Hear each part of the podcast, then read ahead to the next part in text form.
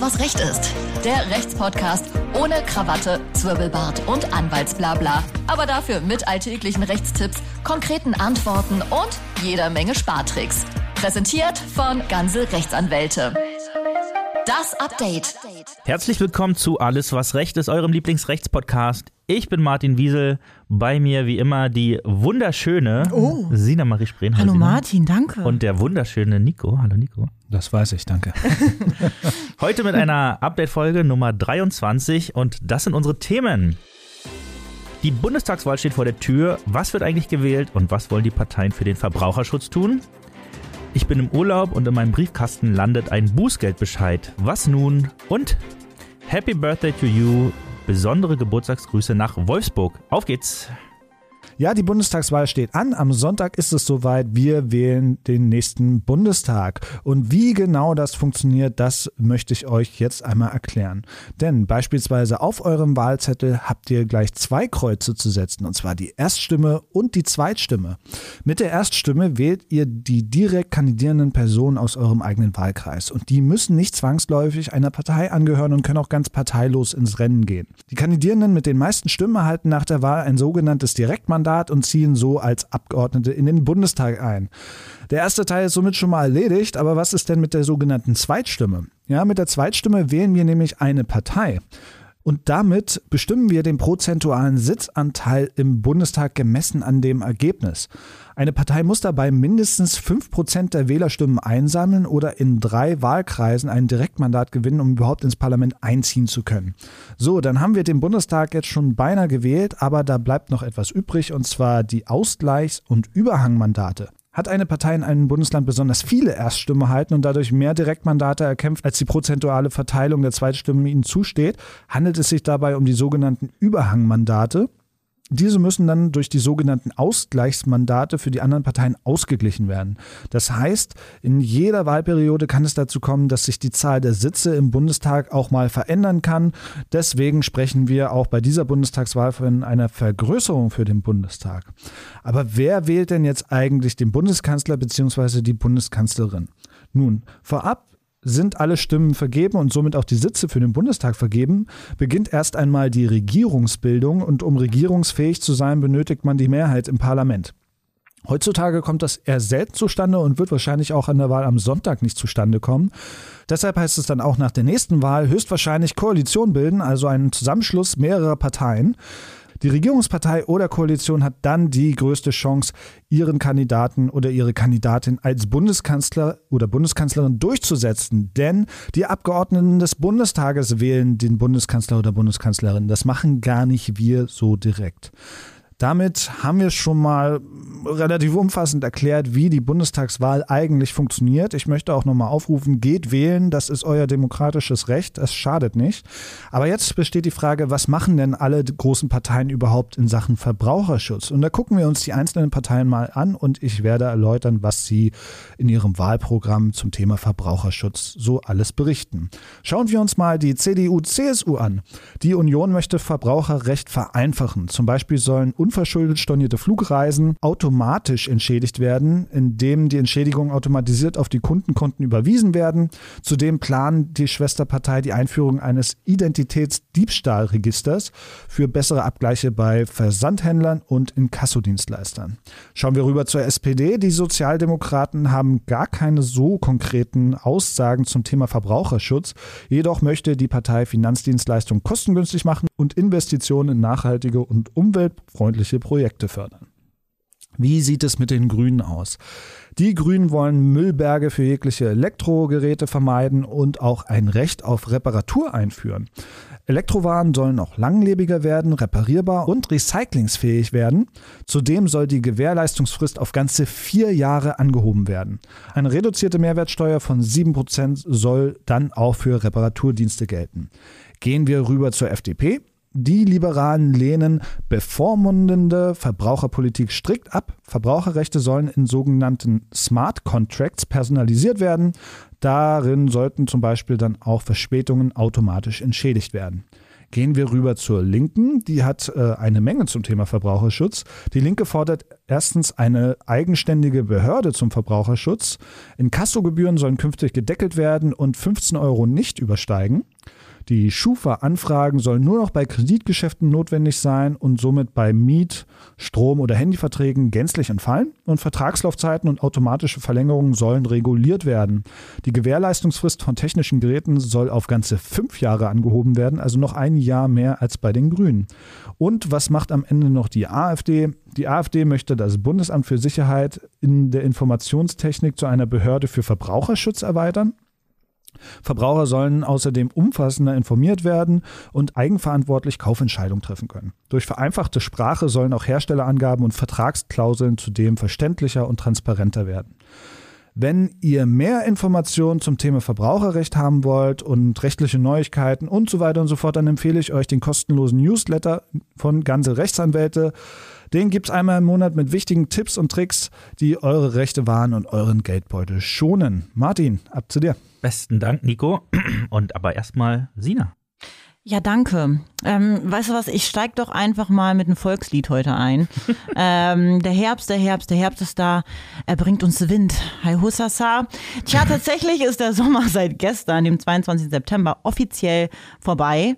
Wir haben Herbst. Oh. Ähm, und die meisten UrlauberInnen sind bereits aus dem jährlichen Sommerurlaub zurückgekehrt. Oftmals wartet dann leider ein voller Briefkasten auf einen, der meistens nicht nur nette Briefe enthält, sondern manchmal auch einen Bußgeldbescheid. Und da tritt einem schon mal der Schweiß auf die Stirn und mit der mitgenommenen Tiefenentspannung aus dem Urlaub ist es dann auch mal ganz schnell vorbei. Denn die meisten AutofahrerInnen von uns wissen, man hat nicht viel Zeit, um das Bußgeld zu begleichen bzw. Einspruch einzulegen. Genauer gesagt haben Angeschriebene lediglich 14 Tage ab Erhalt des Bescheides Zeit, um zu reagieren. Nach Ablauf dieser Frist ist der Bußgeldbescheid rechtskräftig und jeder Einwand nicht mehr möglich. Dabei lohnt sich ein Einwand in sehr vielen Fällen. Denn schätzungsweise ist sogar jeder dritte Bußgeldbescheid fehlerhaft weshalb man die Bescheide erfolgreich anfechten und die entsprechende Strafe mindern oder sogar ganz vermeiden kann. Die Chancen für einen erfolgreichen Einspruch stehen demnach sehr gut. Stellt sich nur die Frage, was man dann noch tun kann, wenn die 14-tägige Frist während des Urlaubs wirklich verstrichen ist. Ich verrat's euch. Ihr habt dann die Möglichkeit, die sogenannte Wiedereinsetzung in den vorigen Stand zu beantragen. Hierfür habt ihr eine Woche Zeit, nachdem ihr die frisch verstrichene Zeit bemerkt habt bzw. aus dem Urlaub zurückgekehrt seid. In der Strafprozessordnung heißt es dazu, war jemand ohne Verschulden verhindert, eine Frist einzuhalten, so ist ihm auf Antrag Wiedereinsetzung in den vorigen Stand zu gewähren. Ihr müsst jedoch beweisen können, dass ihr tatsächlich nicht vor Ort wart. Beispielsweise dadurch, ähm, dass ihr halt Flugtickets vorlegt oder entsprechende Hotelrechnungen. Ihr könnt natürlich auch das Bußgeld einfach akzeptieren und bezahlen. Hier gilt es aber auch schnell zu agieren, äh, denn die eventuellen Sanktionen und Mahnungsgebühren, die haben es manchmal ganz schön in sich. In der Regel empfehlen unsere Verkehrsrechtsexperten aber, vorerst es einmal mit dem Einspruch gegen den Bußgeldbescheid zu versuchen und den in Betracht zu ziehen. Besonders dann, wenn euch nicht nur eine Geldbuße droht, sondern tatsächlich halt auch Punkte oder sogar Fahrverbote damit einhergehen. Wie gesagt, die Chancen stehen gut, dass ihr um die Strafe drumherum kommt oder zumindest irgendwie abmildern könnt. Lasst euch also nicht die mitgenommene Urlaubslaune vermiesen, wenn ihr einen Bußgeldbescheid äh, erhalten habt, sondern lasst doch einfach von unseren Experten prüfen, ob sich ein Einspruch lohnt. Und das Beste an der ganzen Sache, für euch ist die Ersteinschätzung eures Falls erstmal kostenfrei. Auf unserer Website, da könnt ihr einfach mal auf unsere Artikel schauen, Starkzahlen, da, ob ihr es wollt oder nicht, ihr kommt dann irgendwann mal auf unsere kostenfreie Ersteinschätzung. Irgendwann klickt ihr da drauf. Genau, so machen wir das. Und zum Schluss möchten wir herzlichst zum Geburtstag gratulieren und zwar dem Dieselskandal. Der kleine Racker wurde nämlich gestern am 22. September sechs Jahre alt und wird also bald eingeschult. Ja? Wahnsinn, wie schnell die groß werden. ähm, seine Eltern, Volkswagen, Daimler und die anderen Autokonzerne müssen unheimlich stolz sein. Wir machen uns jetzt natürlich darüber lustig, aber eigentlich handelt es sich hier um ein trauriges Jubiläum und Grund zum Feiern gibt es auch nicht. Tonnenweise Stickoxide werden seit vielen Jahren illegal in unsere Luft und in unsere Lungen gepustet und das Ganze nur, damit sich die Konzerne und deren Manager die Taschen etwas voller machen können. Aber vielleicht spulen wir kurz zum Anfang. Warum ist der 22. September der Jahrestag? Weil an diesem Datum im Jahr 2015 die Volkswagen AG nach massiven Medienberichten gezwungen war, eine Ad-Hoc-Mitteilung an seine AktionärInnen herauszugeben. Darin wurde mitgeteilt, dass es wohl Unregelmäßigkeiten bei einer Software in Dieselmotoren gebe. Das sollte der Startschuss des Dieselskandals sein. Was die wenigsten allerdings wissen, Audi hat schon in 2003 mit unzulässigen Abschalteinrichtungen gearbeitet. Damals war es die sogenannte Akustikfunktion. Das Kraftfahrtbundesamt weiß darüber Bescheid, wie interne Dokumente zeigen. Einen offiziellen äh, Rückruf der betroffenen Modelle sucht man jedoch vergebens. Und damit bin ich auch schon bei meinem ersten Punkt der Greatest Hits im Dieselskandal. Das Kraftfahrtbundesamt und das Verkehrsministerium stellen sich schützend vor die Autobauer und gegen die betrogenen VerbraucherInnen. Denn die Aufklärung des Skandals läuft so schleppend, dass das KBA noch heute technische Details zur Manipulation geheim hält mit dem Vorwand des Industriegeheimnisses. Ähm, das Verkehrsministerium hat sein offizielles Statement damals zum Dieselskandal mit VW abgestimmt, damit das Ganze etwas harmloser rüberkommt.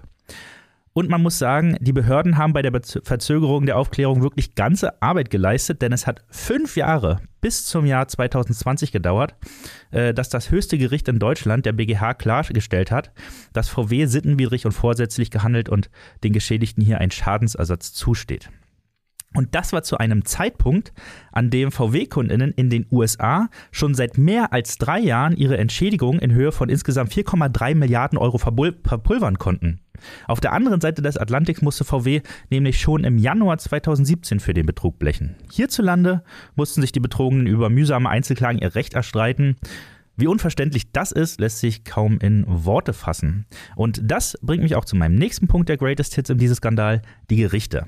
Die haben nämlich auch keinen Bock mehr auf den Dieselskandal. Und wer kann es ihnen verübeln? Täglich landen etliche Dieselakten auf den Tischen der RichterInnen, die sich auch gerne mal mit, mit was anderem beschäftigen möchten. Da ist es klar, dass die etlichen Seiten mit Klageschriften und technischen Gutachten nicht mehr komplett durchgelesen werden, gerade an den überlasteten Landgerichten. Da wird dann gerne mal abgenickt, was der Konzern argumentiert, soll sich doch die nächste Instanz damit rumschlagen. Und häufig nehmen sich dann tatsächlich erst die RichterInnen an den Oberlandesgerichten die Zeit dafür, die Inhalte richtig durchzuschauen. Es gibt allerdings auch Fälle, in denen die Gerichte zu versuchen scheinen, äh, die KlägerInnen von einem weiteren Vorgehen abzuschrecken. Dann werden Gutachten mit Kosten von Hunderttausenden Euros äh, und mehr gefordert, äh, für die die Geschädigten selbst aufkommen sollen. Da wird die Klage natürlich sofort fallen gelassen. Und äh, obwohl sich das alles jetzt sehr negativ anhört, muss man dazu sagen, dass die Konzerne am Ende trotzdem bezahlen müssen, ja, auch wenn sie es nicht so aussehen lassen wollen. Aber die Gerichte entscheiden zugunsten der Betrogenen, äh, wenn nicht vorher Vergleiche geschlossen werden, über die dann keiner reden darf. Also, Wer sich für die Geschichte des Dieselskandals im Detail interessiert, für den haben wir eine interaktive Chronik erstellt. Äh, da könnt ihr euch mal durchklicken und eine Reise durch den Betrug und Quatsch und noch mehr Betrug machen. Äh, den Link dazu gibt es in den Show Notes.